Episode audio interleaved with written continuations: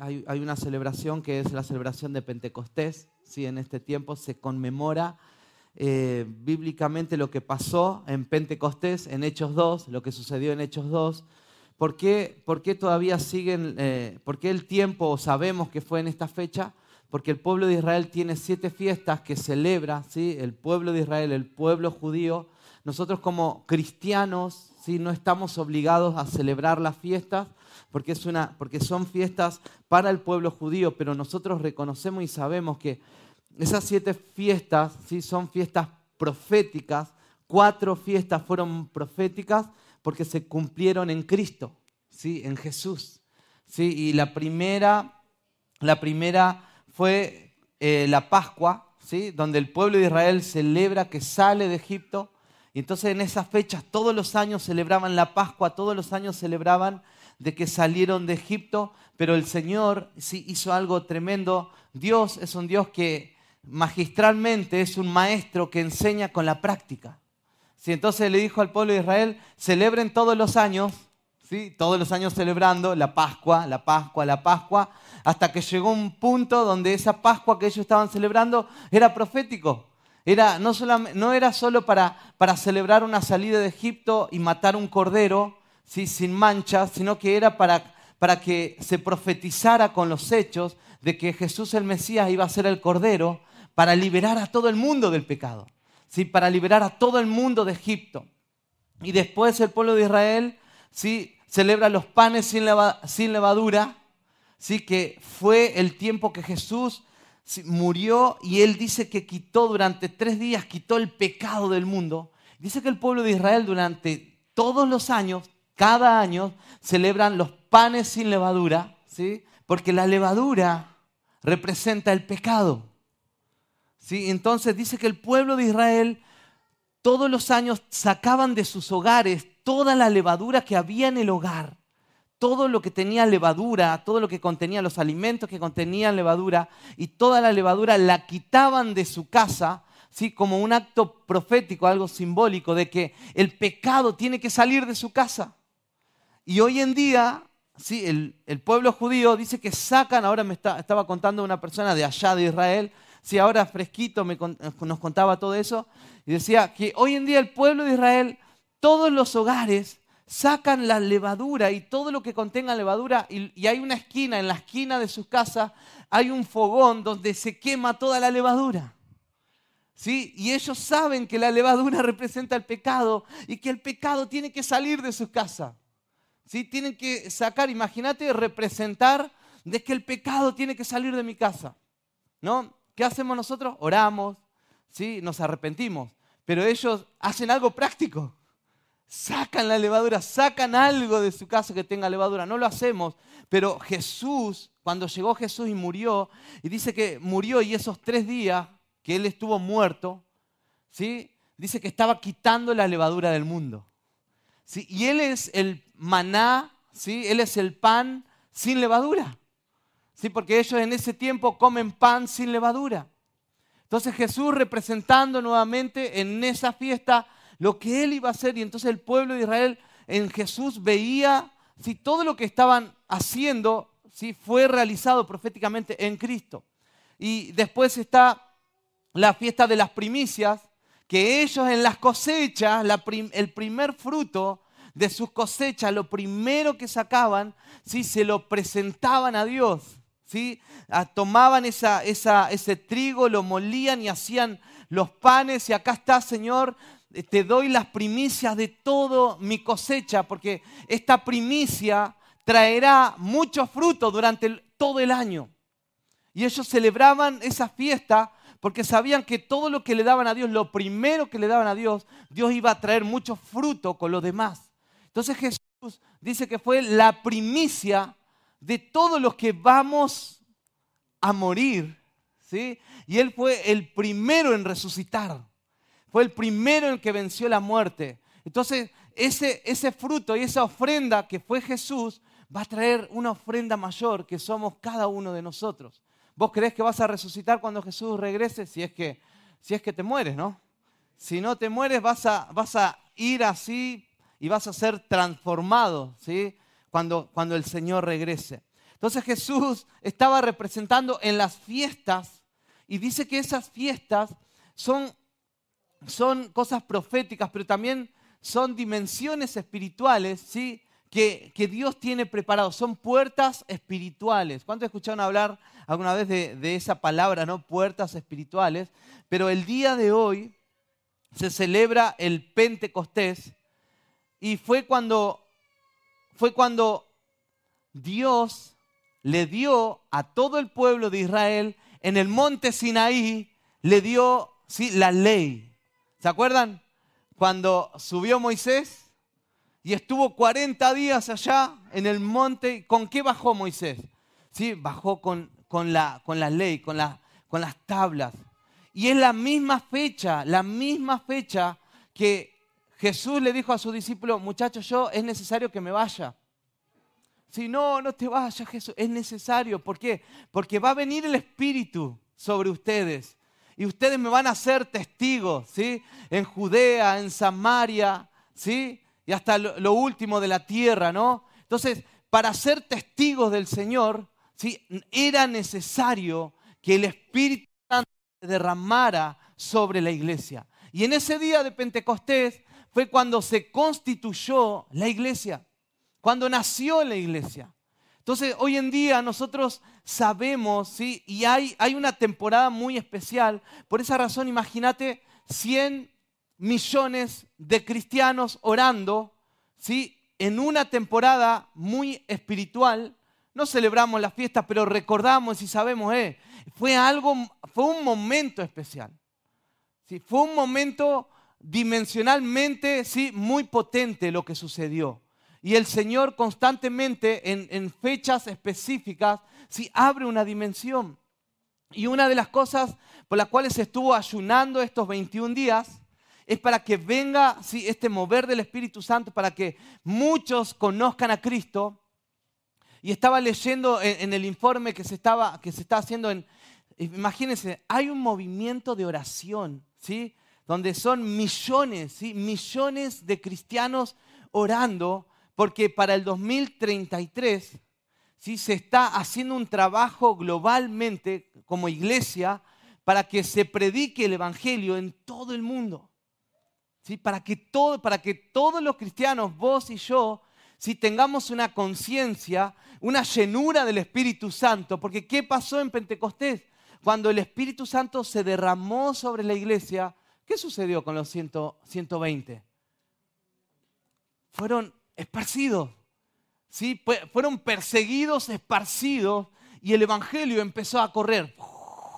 Empezó a avanzar. La llenura del Espíritu Santo trajo de nuevo ¿sí? en los cristianos y trajo valentía. Quiero leerte un par de versículos. En Hechos capítulo 2, del 1 al 4, dice, cuando llegó el día de Pentecostés, estaban todos juntos en un mismo lugar. De repente vino del cielo un ruido como el de una ráfaga de viento impetuoso que llenó toda la casa donde estaban sentados. Y se les aparecieron lenguas como de fuego que repartiéndose se posaron sobre cada uno de ellos. Todos fueron llenos del Espíritu Santo y comenzaron a hablar en otros idiomas, en otras lenguas según el Espíritu les daba habilidad para expresarse. Dice que ahí comenzó el momento de, misiones mundiales, donde los discípulos que estaban en ese lugar empezaron a hablar otros idiomas, otro lenguaje, ¿sí? para meterse en la sociedad, para meterse en las diferentes culturas y para extender este evangelio poderoso. Pero una de las cosas que sucedió es que dice que Pedro empezó a predicar y empezó a tener un denuedo, muchachos, ¿saben qué está sucediendo? Y empezó a explicar el Evangelio, ¿sí? Y empezó a mostrar históricamente cómo el Señor fue haciendo un plan de redención y de salvación para el mundo. Y dice que en su primer predicación, ¿cuántos se convirtieron? Muchos saben. Tres mil. ¿Saben que estaba escuchando y me decía, esta persona decía, ¿Saben cuántos murieron en, el monte Sinaí cuando hubo una rebelión? ¿Se acuerdan cuando bajó Moisés y que se formó una rebelión? Dice que murieron tres mil. La misma cantidad de los que murieron en ese tiempo fue la misma cantidad de los que el Señor salvó después en el día de Pentecostés. Como el Señor está preocupado por la redención. No es, no es un Dios que quiere destruir, que quiere matar, que los que no, que el que no me obedece, sí se va. El Señor te está preparando a vos, me está preparando a mí. Nos está preparando para qué? Para salvar al mundo para predicar con denuedo este Evangelio. No es solamente para que estemos bien y para que eh, estemos cómodos y ya estamos, ya somos salvos, ya va a venir el Señor. El, Señor te va a llenar y te va, no te va a dejar dormir, te va a hacer soñar sueños, vas a tener visiones, ¿sí? vas a profetizar y vas a soñar personas que se van a estar perdiendo y vas a decir, Señor, no puede ser. Yo tengo que ir a predicarle. ¿Cuántos tienen familias que no conocen al Señor? El Señor nos va a llenar de nuevo. Yo me acuerdo cuando llegué a Cristo, 11, hermanos, ¿no? Papá y mamá. Nadie, sí, todos, todos conocían de Dios, pero nadie iba a la iglesia. ¿Sí? Y el Señor, y lo voy a decir y voy a sacar pecho, ¿no? Y Dios me usó. ¿Cuándo pueden decir, Dios me usó en mi casa? Fui usado. Fui ejemplo para ellos. Pude vivir un evangelio ejemplar, donde no rechazaron el evangelio que vivía, sino que lo empezaron a abrazar. Y eso es lo que hace ¿sí? el Señor en cada uno de nosotros. Cuando Dios llega a una persona, ¿sí? Va, si empiezas a vivir un evangelio amando al Señor, si empiezas a vivir un evangelio lleno de Él, un evangelio donde abrazás al perdido, ¿sí? Donde no lo condenamos, sino que lo abrazamos. ¿Sí? Esa gente va a empezar a ser abrazada por ese evangelio que vos crees. Y Dios nos va a usar en este tiempo para que muchos sean abrazados. Y eso es lo que el Señor hace cuando derrama de su espíritu. ¿Sí? Necesitamos que el Señor derrame. Y no es la, llenura y el derramamiento espiritual puede ser una manifestación de un domingo, de un jueves, ¿sí? un saltar, hablar en lengua, pero la manifestación se, se expresa en la transformación de nuestras vidas en casa. ¿sí? La llenura espiritual viene para que tu vida sea transformada en tu casa. ¿Sí? Para que mi matrimonio tenga un sentido diferente con el Señor. ¿Sí? No es solamente para, no, yo voy a la iglesia, y, soy cara larga en la casa, ¿no? Pero en la iglesia soy amoroso. este evangelio es para que sea práctico como los judíos. Si ellos sabían que en la ley decía las primicias y la Pascua y la cosecha y todo, ellos lo vivían en sus campos, con sus ovejas, ¿sí? con, con las cosechas y todo lo que venía. Todo lo que estaba escrito lo vivían. Y así tiene que ser nuestro evangelio todo lo que yo escucho acá, tengo que decir, a ver, ¿cómo lo aplico? Si yo soy lleno del Espíritu Santo, ¿cómo lo aplico en mi diario vivir? ¿Cómo lo aplico en mi pieza? ¿Cómo lo aplico en mi trato con mi cónyuge? ¿Cómo lo aplico esta llenura que tengo, esta pasión por Dios en cómo crío a mis hijos? ¿Sí? ¿Cómo lo aplico en, mis tiempos con Dios y en las tentaciones que puedo tener en la internet, en la tele, en las películas, en todo. ¿Cómo lo aplico en mis relaciones con mis amigos? La llenura espiritual se tiene que aplicar en nuestra vida cotidiana, en nuestro diario vivir. ¿Cómo aplico mi llenura en mi trabajo? ¿Llego temprano? ¿Soy el primero? ¿Soy el que abre? ¿Y soy el que me voy último? No, pero a mí no me pagan horas extra. ¿Cómo yo voy a hacer eso? La llenura se expresa también con nuestro estilo de vida. Y capaz que no lo hacemos. Capaz que luchamos. Capaz que pecamos. Sí, estamos ahí, tire y afloje, vamos a decir. Pero somos conscientes constantemente, Señor, en las metas personales que tenemos, ¿no? El Espíritu Santo me está conmoviendo y estás eh, queriendo hacer que sea un buen esposo. tengo que regalarle flores a mi esposa todos los meses porque le gusta. Yo tengo un debe con mi esposa, tengo que llevarla ¿sí? a, tomar un desayuno o un almuerzo, si aunque sea una vez al mes, imagínate. Amén, Señor, ¿no? Y yo le digo, no, amor, en la casita, no te hago, no. En el patio.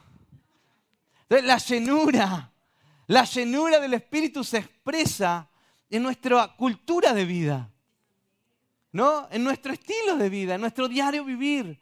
Y también, obviamente, en que queremos predicarle al vecino, predicar a nuestros compañeros de trabajo, en la, universidad, en donde sea. Pero, ¿sabes qué? Hay algo muy importante. Uno puede decir todos los mejores ejemplos, ¿no? Podemos hablar los mejores ejemplos. ¡Wow! Este es un esposo ejemplar. Mira, la verdad no soy un esposo ejemplar. Podemos decir, eh, no, soy, eh, no soy un trabajador ejemplar. Me cuesta llegar temprano. Alguna vez saco la vuelta. Pero yo sé que el Espíritu Santo, ¿sí? Me ¿A cuánto el Espíritu Santo no, te golpea en tu corazón cuando haces algo mal, no? ¿Cuándo dicen amén, no?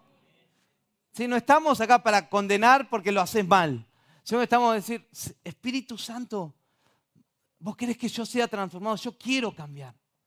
Si el Señor pone el querer, ¿sí? Como el hacer. ¿Sí? Mira, esto es una temporada donde el Espíritu se está derramando, ¿sí? Sobre todos los cristianos. Él se está derramando. Pero el Señor tiene tanta paciencia para que nosotros seamos transformados. ¿Sí? No, no quiero que te sientas condenado ni condenada porque no estás haciendo. ¿Sí? Sino que tengas esperanza, es decir, Espíritu Santo, yo necesito vivir esa cultura. Necesito vivir la cultura celestial, una cultura diferente. ¿Sí? Este derramamiento que está viendo. ¿Sí? El tiempo que tuvimos fue glorioso. ¿no? ¿Cuántos sintieron la presencia de Dios, no? Fue algo, el Señor, pero ¿cómo canalizo lo que vivo acá?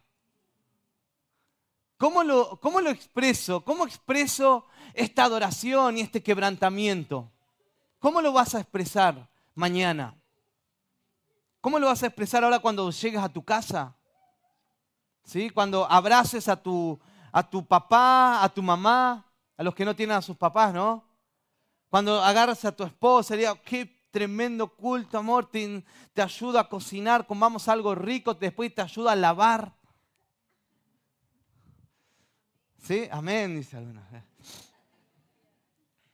Mamá, mamá, no te preocupes, yo mañana, mira, el Señor hoy me tocó, yo quiero que descanses, que no vayas a trabajar, voy yo por vos, ¿no? Si se pudiera, ¿no? Pero esta llenura se debe expresar, porque muchas veces soñamos con cambiar el mundo. Y todos soñamos con eso. Soñamos con que Jesús va a volver. Y algunos, y algunos me dicen, yo voy a ir a vivir, yo voy a ir a vivir allá en el occidente. ¿Sí? Voy a ayudar judíos cuando sean perseguidos. Está bueno. Está bueno, es un sueño a largo plazo si el Señor te llama. Muchos dicen, yo voy a ir al campo misionero y voy a ir a, hacer esto y aquello. Qué bueno el proyecto. Pero hoy en día, ¿cómo se está expresando esa llenura y esa pasión en tu vida? ¿Cómo se está expresando? Yo constantemente me cuestiono, ¿cómo voy a, voy a manifestar en mi casa lo que predico? ¿Sí? Porque podemos predicar de conquistar Talca vamos a conquistar y vamos a hacer esto. Eh, pero ¿cómo lo expreso mañana? Mañana ya no soy más el pastor. ¿Sí? Mañana soy el esposo, ¿sí? soy el papá, ¿sí? tengo que sacar la basura, tengo que dejar ordenado en, la casa algunas cosas. Así yo puedo expresar lo que hoy en día lo predico, predico acá, ¿no? No puedo decir, no, anda vos, andate en, colectivo, anda en bus necesito canalizar todo lo que hoy estoy predicando, canalizarlo con algo práctico. Y cada uno de ustedes, el Espíritu Santo te va a dar eso práctico. Sí, Señor, necesito acostarme temprano porque mañana tengo que levantarme temprano para hacer el devocional antes de salir.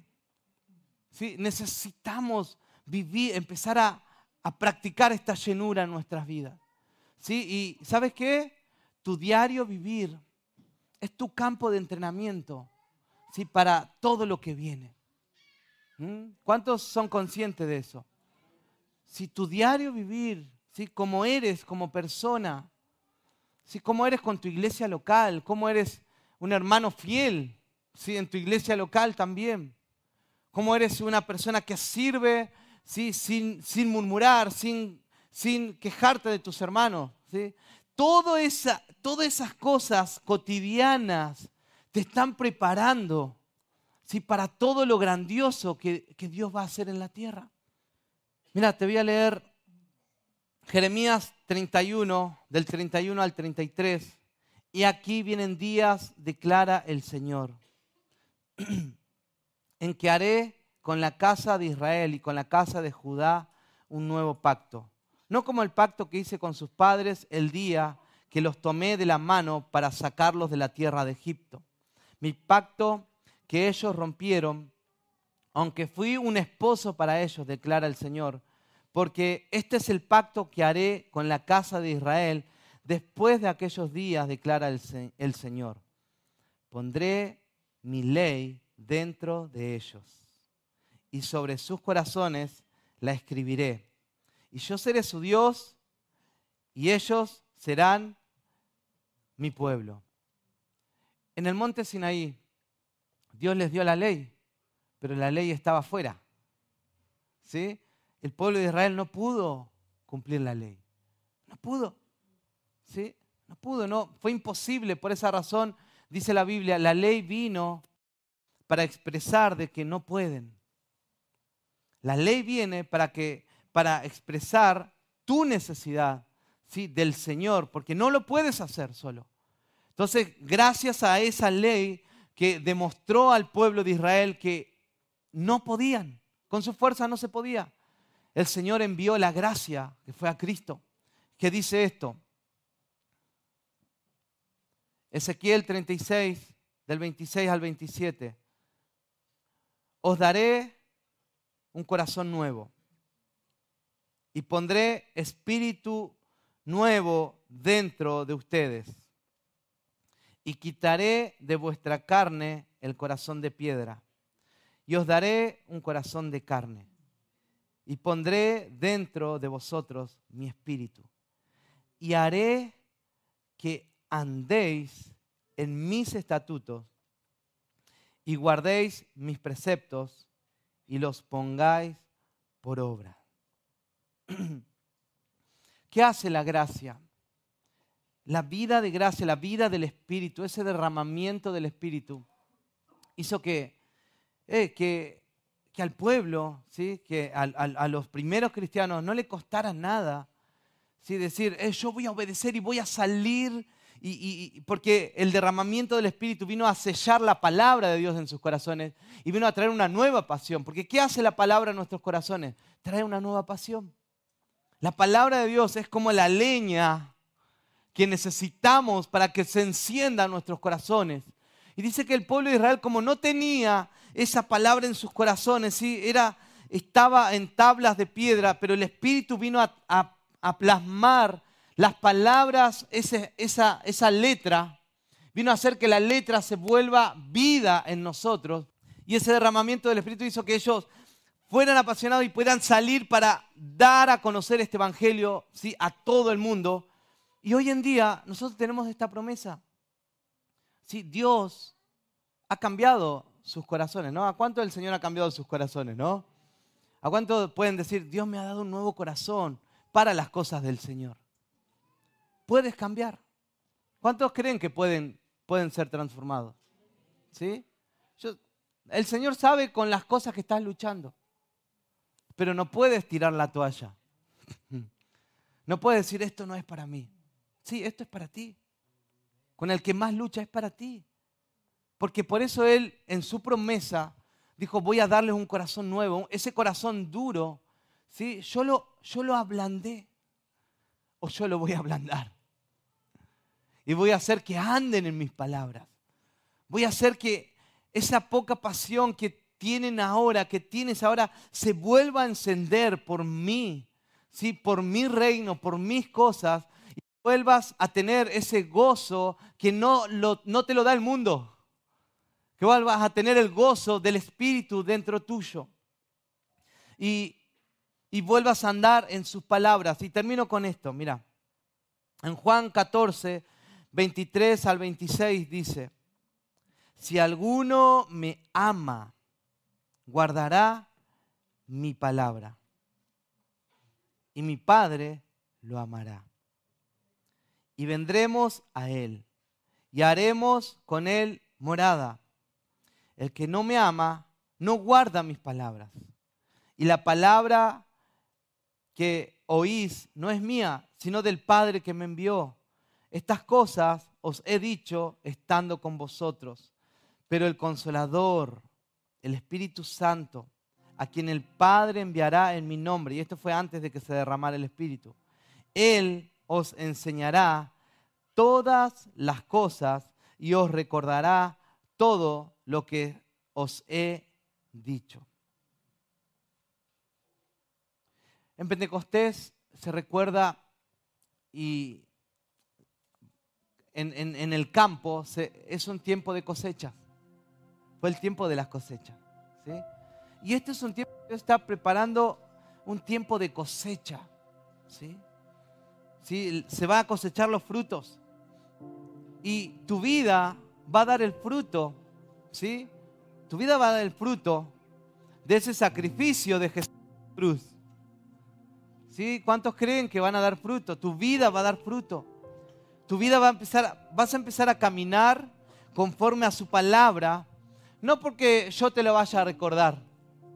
No porque te lo vaya a recordar tu encargado de casa de paz. Sino porque el Espíritu Santo te lo va a recordar. El Espíritu Santo sí va a venir, va a irrumpir tu vida. Como me pasó a mí cuando tenía 17 años. Estaba caminando en cualquiera, cualquier dirección y el Espíritu Santo irrumpió mi vida. Y dije, Señor, ¿qué hago acá?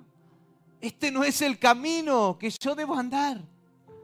Y yo conociendo, sabiendo un montón de cosas, fue como un vuelco en mi vida. Yo creo en la transformación de los corazones. Yo creo en ese corazón que hoy en día capaz no lee la Biblia. Hoy en día capaz que el único sustento que tiene espiritual es, es la palabra que escucha el domingo. O la única manera de, estar, está bien, es cuando está en la iglesia el domingo y está bien acá, pero se va y, tiene un montón de luchas y no puede. Yo creo en la transformación que el Espíritu puede hacer en tu vida. ¿Sí? Él te irrumpe, irrumpe tu vida como, un de repente. Porque eso es lo que hace el Espíritu Santo. Él nos ayuda. Él nos ayuda a vivir la palabra. Él nos ayuda a mantenernos firmes y constantes. Él nos ayuda a predicar. Y estamos con alguien y, y, de repente estás hablando y surge la palabra. Y de repente le estás evangelizando y se abrió ahí un, un, momento ¿sí? para, que, para que conozca a Cristo. Eso lo provoca el Espíritu Santo. Por esa razón en este tiempo el Señor está equipando a su iglesia porque los tiempos que vienen ¿sí? no son para estar cantando todo el día Maranata. No tiene nada que ver con una canción. No tiene nada que ver con un logo Maranata. Sino que tiene que ver con algo práctico. Tiene que ver con mi vida. ¿Sí? Viviendo a Cristo, amando al Señor, esperando ese Maranata, ¿no? Que Cristo vuelve, pero esperando teniendo una, vida transformada en santidad, viviendo ¿sí? para predicar la palabra, viviendo en un caos familiar. Mira, y te digo esto, viviendo en un caos familiar, teniendo esperanza que Dios puede transformar ese caos. Para eso viene el Espíritu Santo, para que no te caigas, para que no te derrumbes, para que tengas esperanza para que no te quedes encerrado, encerrada en esa pieza. Si el Espíritu Santo es el que dice, ven, levántate, Porque yo traigo una nueva temporada a tu vida. Yo estoy trayendo una nueva temporada a la iglesia. Yo por eso, sí, derramé de mi espíritu en Pentecostés. Para que nosotros vivamos constantemente llenos de Él, llenos de su presencia. Que vivamos y, en este tiempo, este mensaje para que recuerdes, para que no te olvides que el Espíritu Santo fue derramado y que Él está transformando tu vida. Te vas a encontrar en un momento despierto, despierta en el Señor y vas a mirar hacia atrás y vas a decir, wow, cómo Dios me cambió. Yo había la esperanza. Pero el Espíritu Santo me recordó de que hay esperanza, que Él me llamó. Él me llamó y me escogió desde el vientre de mi mamá. Entonces el Espíritu Santo y este mensaje es para que recuerdes y no te olvides de que Él ya fue derramado, que tu corazón ya fue sellado, que si, si un día caíste te tienes que volver y decir, Señor, yo me levanto nuevamente, yo quiero seguirte, yo quiero llegar a vivir. Es como cuando el niño comienza a caminar y se cae una vez y se cae otra vez, hasta que un día se afirmó. ¿No crees que te va a pasar así? ¿Sí? Un día vas a decir, wow, camino, mirá, hago, wow, mirá, ahora salto. Oh. Ahora ya no tengo miedo. Ya puedo seguir al Señor. Ya, ya no, no, no tengo miedo de que si un día voy a dejar al Señor, lo voy a abandonar. Yo no sé si lo voy a seguir. Yo no sé, tengo miedo de, de descarriarme. Ya no tengo miedo ni de descarriarme. Porque ya no hay otra vida, no veo, no existe otra vida para mí. No existe. Yo me pongo a pensar en mi vida cristiana y digo, no tengo otra opción. Si no es Cristo, me muero. No, pero yo tengo, tengo muchos ofrecimientos acá, allá. No, si no es Cristo, no me importa nada. Ya lo conocí, ya lo probé. Y ya sé lo que es una vida sin Cristo es atroz, ¿sí? es preocupante, es oscuro. ¿sí? Es lo, lo peor que me pasó en la vida, fue vivir sin Cristo.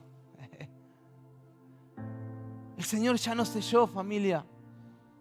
Necesitamos sí que ser recordados por Él. Señor, tú me llamaste, tú me sellaste, me vas a recordar tus palabras. Eh, prepara el escritorio en tu casa comprate una Biblia nueva.